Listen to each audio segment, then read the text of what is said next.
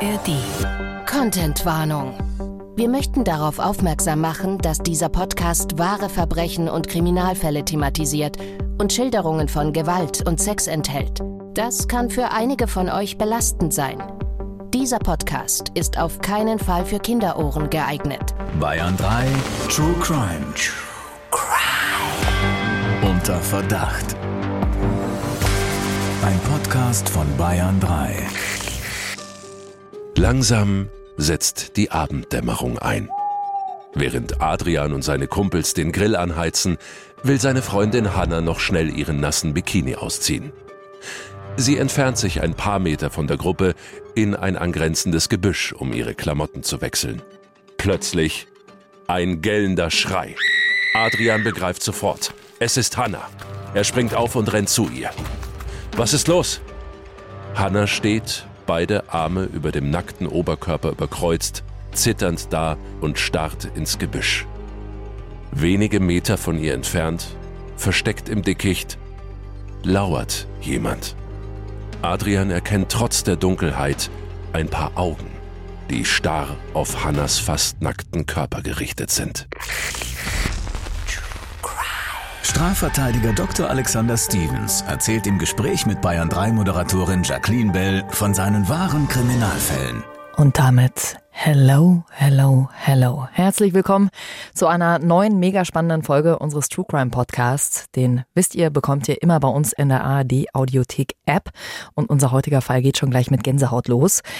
Natürlich ähm, finden wir wieder gemeinsam raus, was hier in diesem Fall passiert ist. Und die beste Unterstützung habe ich an meiner Seite nicht nur Pfefferkäsebrezen, sondern auch Strafverteidiger und Bestsellerautor Dr. Alexander Stevens. Auch schön, dass ich erst nach den Pfefferkäsebrezen Erwähnung finde. Aber hallo. hallo. Dein Buch kommt jetzt bald raus am 27. Juli, heißt Falsch verdächtigt. Und ich werde ja nicht nur namentlich genannt, sondern habe ja auch beim Cover mit ausgesucht. Erinnerst du dich noch dran? Es ging doch vorne um diesen, um diesen Stempel. Da hatten wir doch überlegt, ob es die gelbe Farbe ist oder Lachs oder Rot und wir haben uns für Lachs entschieden. Wir haben uns für Lachsfarben entschieden, weil auch die Strafakten Lachsfarben sind. Ja, da erinnere ich mich noch dran, da ich weiß gar nicht, wo sind wir hingefahren. Irgendwo im Norden waren wir da damals unterwegs. Weiß man mal, wie lang es ungefähr dauert, wie lange du auch schon an diesem Buch arbeitest. Also letztes Jahr, als wir auf unserer True Crime Tour waren, bin ich gefahren und du hast nebenbei mit dem Verlag telefoniert. So war's. Und ich fürchte, Jackie hegt jetzt noch mehr Anspruch darauf, bei unseren gemeinsamen Autogrammstunden auch stets meine Bücher mit unterschreiben zu dürfen. Wieso haben die eigentlich nicht gleich ein Bild von dir drauf gedruckt? Ja. Das ist Next Level. Alex so, äh, warum ist da Shaki auf dem Cover drauf? Wenn ihr uns auch noch auf Tour sehen wollt, wir sind dieses Jahr noch äh, mit unserer Show wirklich in ganz Deutschland unterwegs. Checkt echt mal alle Termine aus. Äh, von Berlin, Mannheim, wir sind in Freising, wir sind in Hannover, in Wien sind wir sogar auch und in Zürich. Also ich hätte noch verstanden, wenn du sagst von Berlin bis Wien, ja, aber von Berlin über Hannover nach Freising, also ohne den Freisingern zu nahe zu treten. Ich liebe Freising, aber ja, genau deswegen wollte ich es mal herausheben. Wow. Vielen, vielen Dank für euer ganzes Feedback, das wir hier immer über den Bayern 3 Insta-Kanal reinbekommen. Hier von Patrick und Alex, die gerade schreiben, dass sie uns auf ihrer Weltreise regelmäßig vor dem Schlafen hören. Klar, zum wie, Einschlafen. Wie sonst auch die meisten. Ja. Und sie haben geschrieben, dass wir mittlerweile schon in Mittelamerika mit dabei waren, in Sydney, der Südsee, Hawaii, Alaska und aktuell am Polarkreis bei Spitzbergen. Das ist ja mal cool, oder? Alles Orte, wo ich noch nicht war. Doch, Sydney war ich schon, Hawaii auch nicht, Alaska auch nicht, Spitzbergen auch nicht. Ja, sind wir gut rumgekommen, oder? Mhm. Schickt uns mal gern ein paar Fotos durch, wo wir schon überall waren. Und dann wird noch weiter geschrieben, obwohl meine Frau als Kriminalbeamtin naturgemäß oft anderer Meinung als Alex ist. Was heißt da oft? In ganz seltenen Ausnahmefällen, würde ich sagen. So, starten wir rein in unseren heutigen Fall. Adrian ist glücklich. Genauso hatte er sich seinen 20. Geburtstag vorgestellt. Ein wunderschöner Sommerabend im englischen Garten in München. In den Eisbach springen, einen Ableiter der Isar, grillen mit seinen Kumpels und noch viel wichtiger, mit Hannah, Adrians Freundin. Er kennt sie erst seit kurzem, ist aber über beide Ohren in das zurückhaltende, schüchterne Mädchen verknallt. Gut, Grillen ist an dieser Stelle im englischen Garten eigentlich nicht erlaubt. Adrian hofft, einfach nicht erwischt zu werden. Gerade als sie es sich auf Decken und Handtüchern gemütlich machen, wird eine Gruppe Jungs in ihrer Nähe laut. Du Freak! beschimpfen die Jungs einen Mann.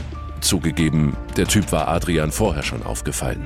Ein auf den ersten Eindruck merkwürdiger Kauz mit schütterem Haar und untersetzter Figur, einem riesigen altmodischen Bergsteigerrucksack und einem karierten, offenbar schmuddeligen Anzug, der für die aktuellen Temperaturen viel zu warm ist.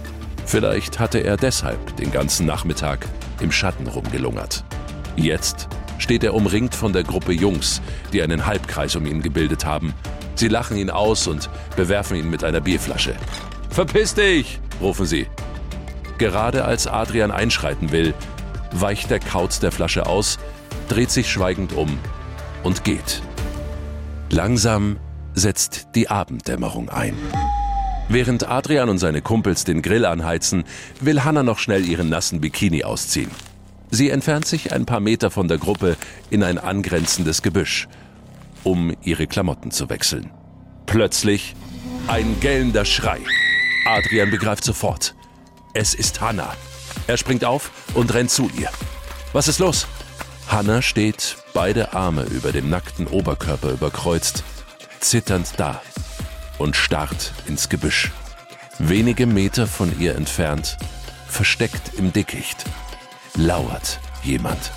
Adrian erkennt trotz der Dunkelheit einen karierten Anzug, einen riesigen Rucksack und ein paar Augen, die starr auf Hannas fast nackten Körper gerichtet sind.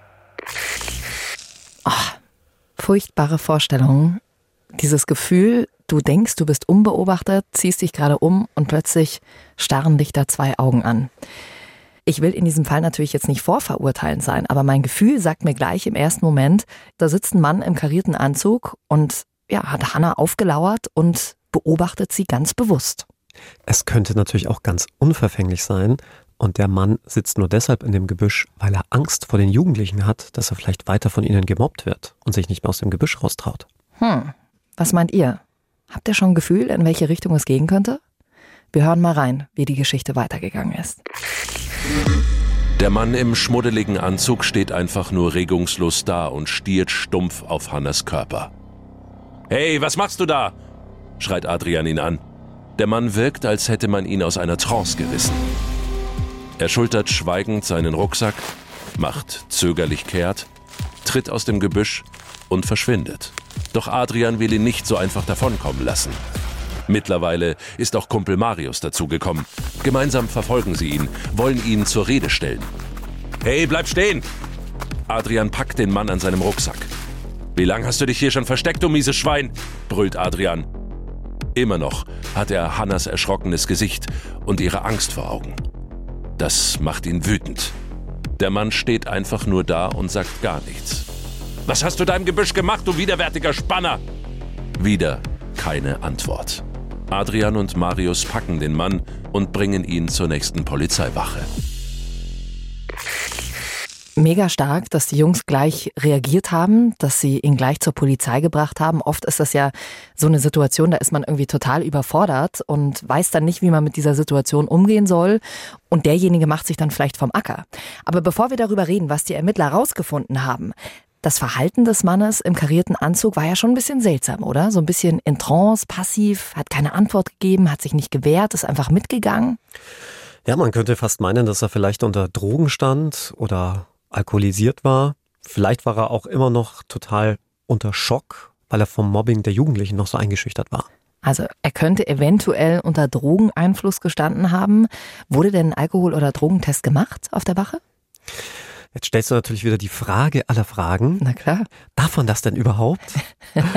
Und da muss man dann ganz klar sagen, nein, man muss also weder bei einem Alkotest noch bei einem Drogentest mitwirken, denn keiner ist verpflichtet, sich selbst zu belasten. Und das würde man ja tun, indem man ins Röhrchen blasen würde und sich damit selbst belasten. Es wurde äh, kein Alkohol- und Drogentest gemacht in diesem Moment? Also hat der Mann das verweigert? Der äh, Mann hat sich gänzlich passiv verhalten, hat gar nichts gesagt und damit auch nicht in ein Alkomatenröhrchen geblasen. Wenn die Polizei also deinen Promillewert wissen will, muss sie bzw. ein Gericht eine Blutentnahme anordnen. Und nochmal zum Verständnis, die Blutentnahme ist ja rein passiv. Da ist keine aktive Mitwirkung erforderlich und deswegen hilfst du bei einer Blutentnahme ja nicht dabei, an deiner eigenen Überführung mitzuwirken. Und nochmal an dieser Stelle, grundsätzlich stehen solche körperlichen Maßnahmen und Eingriffe unter dem sogenannten Richtervorbehalt. Heißt, ein Richter muss das anordnen. Nur bei Gefahr in Verzug dürfen das auch die Staatsanwaltschaft und die Polizei. Gibt aber da eine große Ausnahme und die besteht dann, wenn es sich um ein Verkehrsdelikt handelt, um genauer zu sein, um eine Trunkenheit im Verkehr, dann darf auch die Polizei eine solche Blutentnahme anordnen, aber natürlich auch nur, wenn es entsprechende Verdachtsmomente gibt. Hm. Hanna ist ja auch mit auf die Wache gekommen, um den Beamten diesen Fall auch nochmal zu schildern. Wie war denn die erste Reaktion der Ermittler auf ihre Aussage? Zunächst war man etwas skeptisch, als die Jugendlichen mit diesem sonderbaren Mann im Polizeigriff auf die Wache kamen. Aber als sie dann Hannah sahen und die Tränen in ihren Augen, waren sie schnell davon überzeugt, dass sie es hier wohl mit einem Sextäter zu tun haben. Deshalb wurden die Aussagen von allen Studenten und Hannah aufgenommen und der sonderbare Mann sofort in Gewahrsam genommen. Stichwort Gewahrsam, Alex. Wann und mit welcher Begründung kann die Polizei mich denn in Gewahrsam nehmen? Ja, da muss man unbedingt unterscheiden zwischen dem polizeilichen Gewahrsam und der Festnahme. Vielleicht hier ganz kurz zur Erklärung, was der Unterschied ist. In Gewahrsamnahme ist eine polizeirechtliche Maßnahme. Heißt, die richtet sich nach dem Polizeirecht, also nach dem Verwaltungsrecht. Und die Polizei kann jemanden in Gewahrsam nehmen, wenn das zum eigenen Schutz notwendig ist. Also denkt zum Beispiel an stark Alkoholisierte oder Leute, die suizidgefährdet sind. Genauso aber auch, wenn Personen eine Straftat ankündigen, ja, aber noch nicht begangen haben, so dass es noch nicht strafbar ist, aber man Angst davor haben muss, dass was passiert. Oder zum Beispiel auch dann, wenn man bei einer Person gefährliche Gegenstände, Waffen oder ähnliches auffindet und der begründete Verdacht besteht, dass die damit irgendetwas Dubioses vorhaben. Gibt noch ein paar weitere Maßnahmen, aber diese Ingewahrsamnahme ist vom Strafrecht abzugrenzen und dort im Speziellen von der sogenannten Festnahme. Man kann nämlich immer dann jemanden festnehmen, wenn die Voraussetzungen eines Haftbefehls vorliegen. Also sprich, jemand einer Tat dringend verdächtig ist und er vielleicht flüchten möchte, Wiederholungsgefahr besteht oder Verdunkelungsgefahr. Gleichzeitig, und das wissen viele nicht, jedermann hat ein Festnahmerecht. Also auch du und ich, Shaki, nämlich dann, wenn jemand auf frischer Tat betroffen wird und er entweder der Fluchtverdächtig ist oder seine Identität nicht sofort festgestellt werden kann. Also sprich, du siehst, wie ein maskierter Mann mit einer Spraydose mein Auto besprüht, könntest du sofort intervenieren und ihn festnehmen. Ja, zum Glück habe ich immer meine Handschellen dabei, kann ich ihn gleich festnehmen, oder? Na, du würdest wahrscheinlich sagen, wenn es orange ist, dann ist es Kanzleifarbe, dann ist okay. Genau, passt schon. Mach ruhig weiter.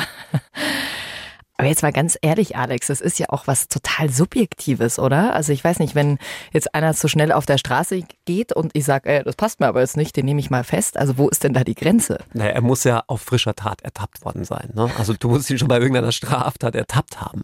Zu schnelles Gehen, keine Straftat? Zu langsames Gehen eher in der Stadt, das nervt mich wirklich manchmal.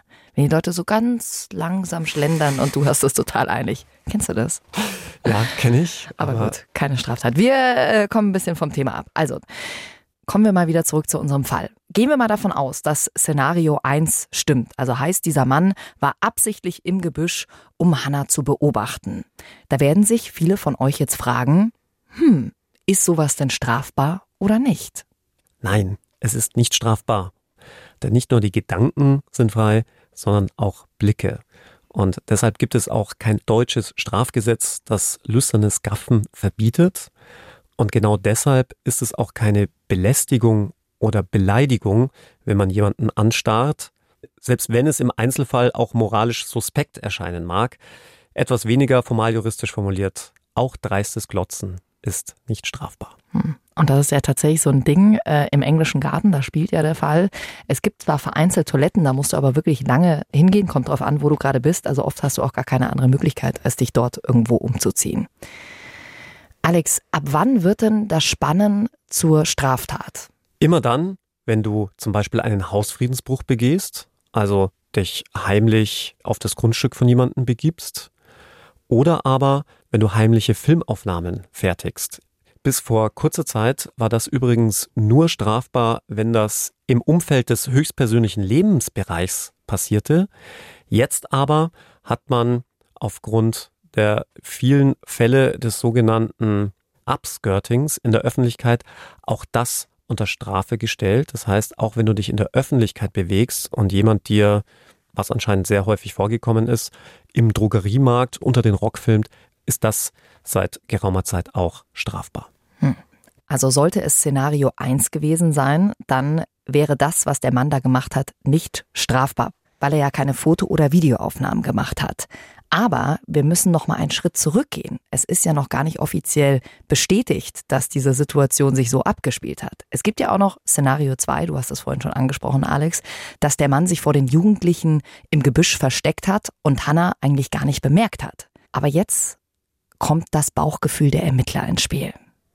Wie wichtig ist denn das Bauchgefühl in deinem Job, aber auch in dem Job der Ermittler? Letztlich würde ich sagen, ist das Bauchgefühl in den meisten Fällen sogar entscheidend, überwiegend entscheidend. Mhm. Ganz vieles, gerade bei der Ermittlungsarbeit, erfolgt aufgrund kriminalistischer Erfahrungen und nicht selten, weil man diese Intuition irgendwo in sich spürt. Und genau diese Intuition hatten die Ermittler in diesem Fall. Sie haben sich nämlich den Rucksack und das Handy des Mannes mal genauer angeschaut. Frage vorab, Alex.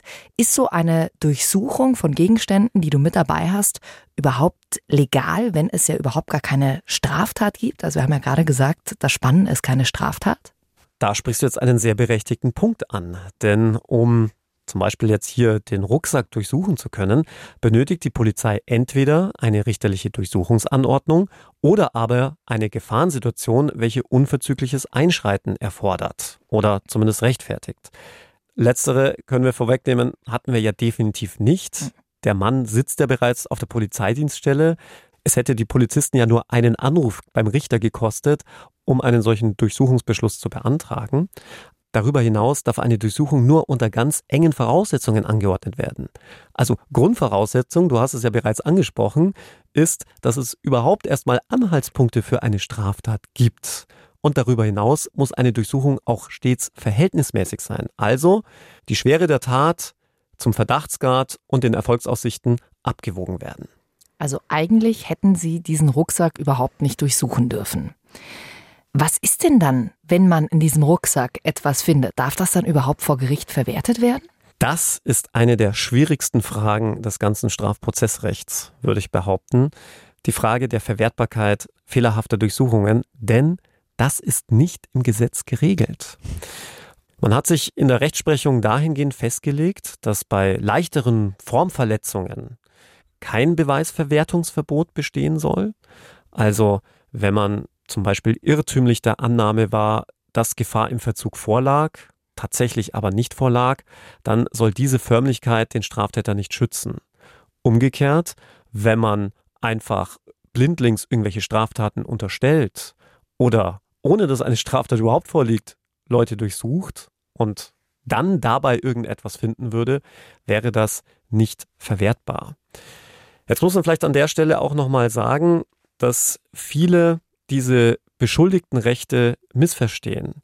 Denn die gibt es keineswegs dafür, Straftäter zu schützen, sondern genau umgekehrt, man will ja gerade die unschuldigen Bürger vor unfairer und falscher Verdächtigung schützen. Hm.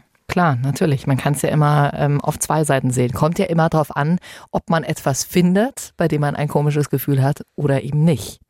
Ja, und das fragt ihr euch jetzt wahrscheinlich. War das Bauchgefühl der Polizisten tatsächlich richtig? Was haben sie gefunden? Ich sag mal so viel. Meiner Meinung nach jede Menge Verdächtiges. Und das bringt die überraschende Wende in diesem Fall.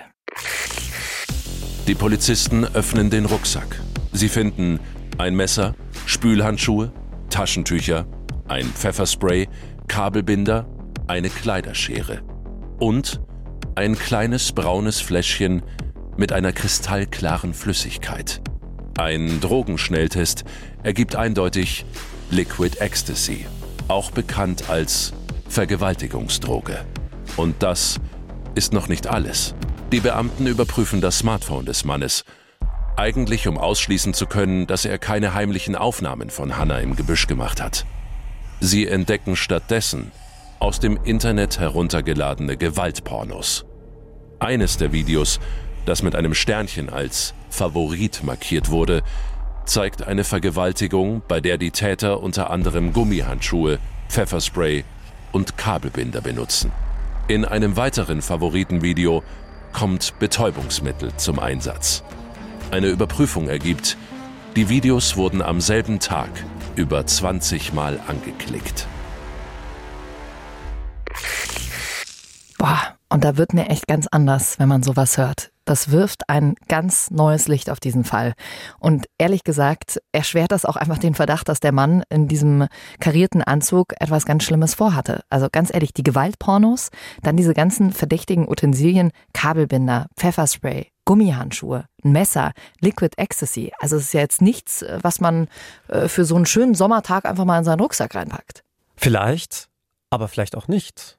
Denn was, wenn er ein argloser Flaschensammler war, der die Kabelbinder dazu nutzt, die Flaschen zusammenzubinden, die Kleiderschere, um dann den Kabelbinder wieder zu lösen, die Gummihandschuhe, um die gebrauchten Flaschen, wenn man sie aus Mülleimern rauskramt, nicht mit den blanken Händen anfassen zu müssen und er vielleicht selbst drogenabhängig ist und das GHB, das Liquid Ecstasy als Drogensubstitut nutzt, was ja vielfach der Fall ist bei Drogenabhängigen. Und das Pfefferspray einfach mal so dabei hat, ne? Falls, falls er mal wieder angreift. Falls er mal wieder von Jugendlichen gemobbt wird, richtig. Oje, oje, oje. Da kann ich aber so gar nicht übereinstimmen und bin da voll auf der Seite der Polizei. Die haben das nämlich ganz anders gesehen in diesem Fall und haben einen Haftbefehl für den Mann beantragt. Ja, ich werde dich nicht überstimmen können, aber vielleicht der Staatsanwalt.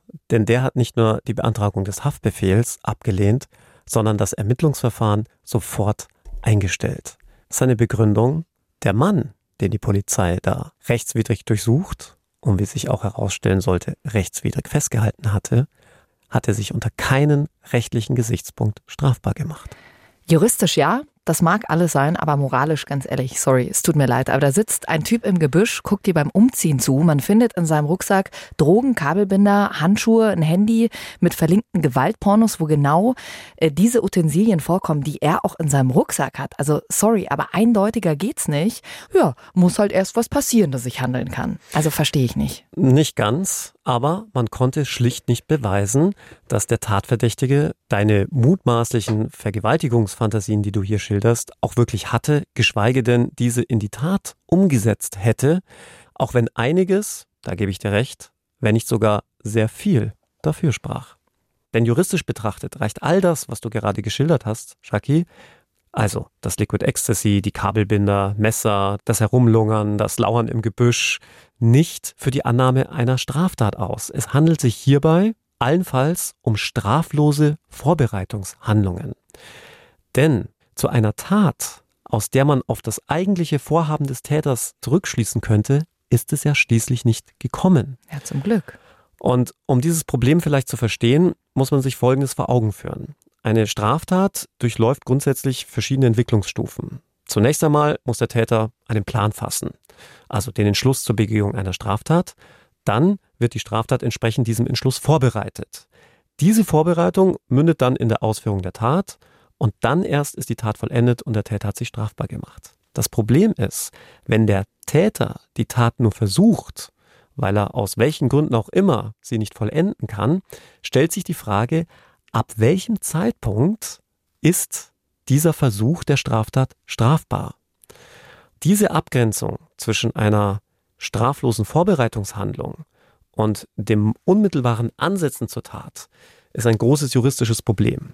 Und man hat sich dann dahingehend entschieden, dass man die Versuchsstrafbarkeit erst dann annimmt, wenn der Täter aus seiner subjektiven Sicht die Schwelle zum Jetzt geht es los überschritten hat und die Handlung nach seinem Plan so eng mit der Tatausführung verknüpft ist, dass sie bei ungestörtem Fortgang ohne weitere Zwischenschritte unmittelbar in die Verwirklichung der Tat münden kann. Also sprich, es muss eigentlich sofort losgehen und ab diesem Zeitpunkt macht man sich strafbar. Also wenn er Hannah jetzt theoretisch angegriffen hätte, dann wäre das wieder eine andere Sache.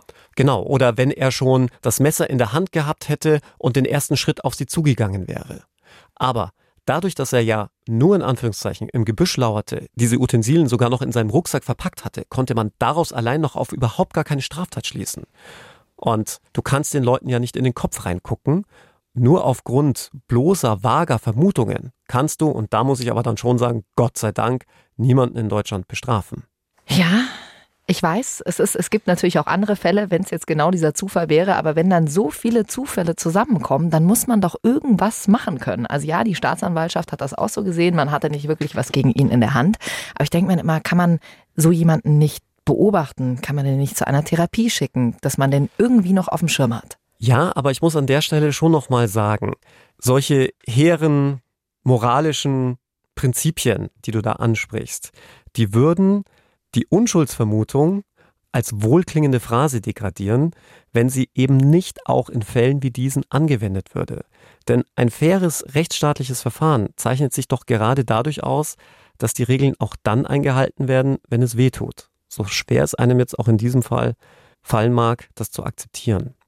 Das einzige verbliebene Instrument der Polizei gegen diesen Mann war daher eine informelle Gefährderansprache. Was heißt das? Ja, die Gefährderansprache ist eine im Gesetz nicht eigens geregelte, sondern eher informelle Angelegenheit. Der Begriff meint, dass die Polizeibeamten auf gut Deutsch ein ernstes Wort mit einem potenziellen Kriminellen sprechen. Dabei machen sie dem Gefährder deutlich, dass er unter polizeilicher Beobachtung steht und führen ihm mit ja, mal mehr, mal weniger eindrücklichen Worten die drohenden Konsequenzen bei Begehung von Straftaten vor Augen.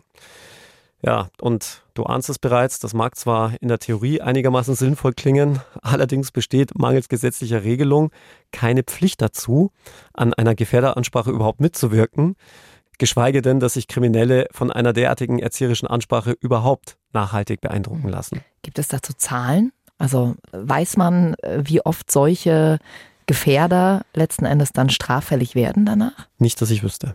Heißt mal ganz salopp gesagt, würde mal ein ernstes Wörtchen mit ihnen geredet, aber sonst hat man keine Möglichkeiten, die noch irgendwie im Auge zu behalten. Wie gesagt, ich denke da jetzt an so eine extra Kartei oder sowas. Gibt es da irgendwas in der Richtung? Ja, es gibt Karteien bei der Polizei, die da intern geführt werden. Die Bayern sind im Jahr 2017, glaube ich, war das, vorgeprescht und haben das Gesetz zur effektiveren Überwachung gefährlicher Personen verabschiedet. Und da ist es auf polizeilicher Ebene, also wieder nach dem Polizeiaufgabengesetz, zum Beispiel unter anderem möglich, zur Gefahrenabwehr Menschen sogar vorsorglich in Gewahrsam zu nehmen. Aber da muss es natürlich schon, wie wir ja vorhin schon gehört haben, eindeutige Anzeichen geben. Da kann man unter gewissen Voraussetzungen zum Beispiel die Telekommunikation überwachen oder sogar Leute in Gewahrsam nehmen. Aber man muss vielleicht an der Stelle auch eines sagen, die polizeiliche Einstufung als Gefährder allein rechtfertigt natürlich keinerlei Eingriffsmaßnahmen und löst sie auch nicht aus. Es handelt sich um eine ausschließlich polizeiinterne Klassifizierung. Und damit man wirklich handeln kann, müssen schon ganz konkrete Anzeichen vorliegen. Zum Beispiel?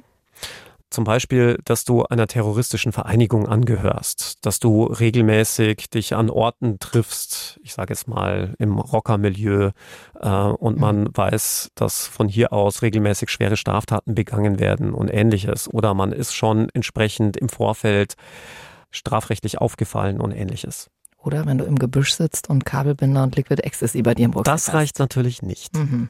Und auch was die Gewaltpornografie angeht, auch da ist der Besitz nicht strafbar. Nur das Verbreiten von gewaltpornografischen Schriften ist strafbar. Ja. Anders verhält es sich bei der Kinder- und Jugendpornografie. Da ist selbstverständlich auch der Besitz strafbar. Genau, richtig so.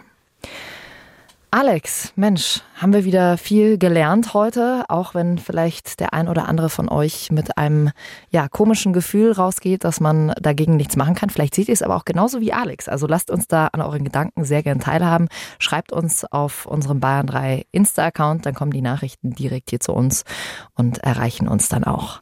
Ich werde der Polizei auf jeden Fall sofort einen Tipp geben, dass du regelmäßig mit Handschellen rumläufst. ja. Oh ja, stimmt. Macht mich auch schon ganz schön ziemlich verdächtig, oder? Hey, danke, dass ihr bei uns wart. Wir freuen uns, wenn ihr auf unserer Live-Tour vorbeischaut. Dann sehen wir uns mal persönlich, können uns da auch mal ein bisschen austauschen.